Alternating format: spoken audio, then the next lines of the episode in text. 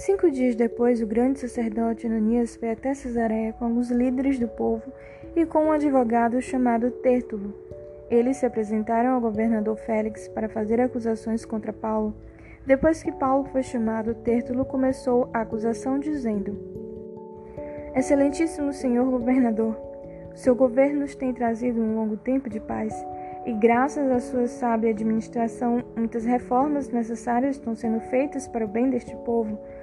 Somos muito agradecidos por tudo aquilo que temos recebido em todas as ocasiões e em todos os lugares. Mas não quero tomar muito do seu tempo e por isso peço que tenha a bondade de nos escutar apenas um pouco mais. Nós achamos de fato que este homem é uma peste. Ele provoca desordens entre os judeus do mundo inteiro e é também o líder do Partido dos Nazarenos. Além disso, tentou profanar o templo e então nós o prendemos. Nós íamos julgá-lo de acordo com a nossa lei, mas o comandante de Lísias veio e o tirou de nós à força. Aí o próprio Lísias mandou que os acusadores viessem até aqui e fizessem acusação diante do Senhor. Se o Senhor fizer perguntas a este homem, ele mesmo confirmará todas as acusações que estamos dizendo contra ele. Então os judeus concordaram, dizendo que tudo era verdade.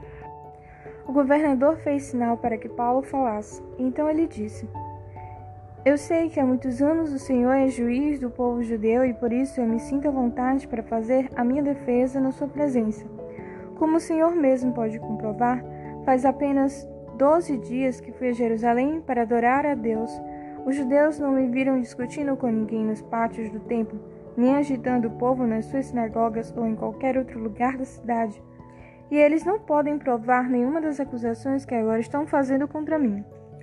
Porém, uma coisa confesso ao Senhor: eu sigo o caminho que os judeus dizem ser falso. Mas é desse modo que sirvo a Deus dos nossos antepassados. Creio em tudo o que está escrito na lei de Moisés e nos livros dos profetas. Eu e os meus acusadores temos esta mesma esperança em Deus. Todos vão ressuscitar, tanto os bons quanto os maus. Por isso faço tudo para sempre ter a consciência limpa diante de Deus e das pessoas. E Paulo continuou. Depois de ter ficado fora de Jerusalém durante alguns anos, voltei para lá a fim de levar algum dinheiro para o meu próprio povo e para oferecer sacrifícios. Quando estava fazendo isso, depois de eu ter acabado a cerimônia de purificação, alguns judeus me encontraram na área do templo. Não havia muita gente comigo nem desordem, porém alguns judeus da província da Ásia estavam lá. São eles que devem se apresentar diante do Senhor e fazer as acusações, se é que tem alguma coisa contra mim.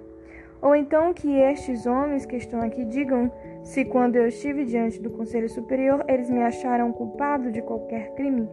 Quando estava de pé diante deles, eu apenas disse em voz alta: Hoje estou sendo julgado por vocês porque creio que os mortos vão ressuscitar. Então Félix, que estava bem informado a respeito do caminho, deixou a questão para depois, dizendo a eles: quando o comandante Lísias chegar, eu resolverei o caso de vocês. Ele mandou que o oficial pusesse um guarda para tomar conta de Paulo e ordenou que lhe desse alguma liberdade e licença para receber a ajuda dos amigos. Alguns dias mais tarde, Félix veio com Drusila, a sua esposa, que era judia. Mandou chamar Paulo e ouviu falar a respeito da fé em Cristo Jesus. Mas quando Paulo começou a falar sobre uma vida correta, o domínio próprio e o dia do juízo final, Félix ficou com medo e disse: Agora pode ir. Quando eu puder, chamarei você de novo. Além disso, Félix esperava que Paulo lhe desse algum dinheiro, por isso o chamava muitas vezes e conversava com ele. Dois anos depois, Pórcio Festo ficou no lugar de Félix como governador. Félix queria agradar aos judeus, por isso, ao sair, deixou Paulo na prisão. Thank you.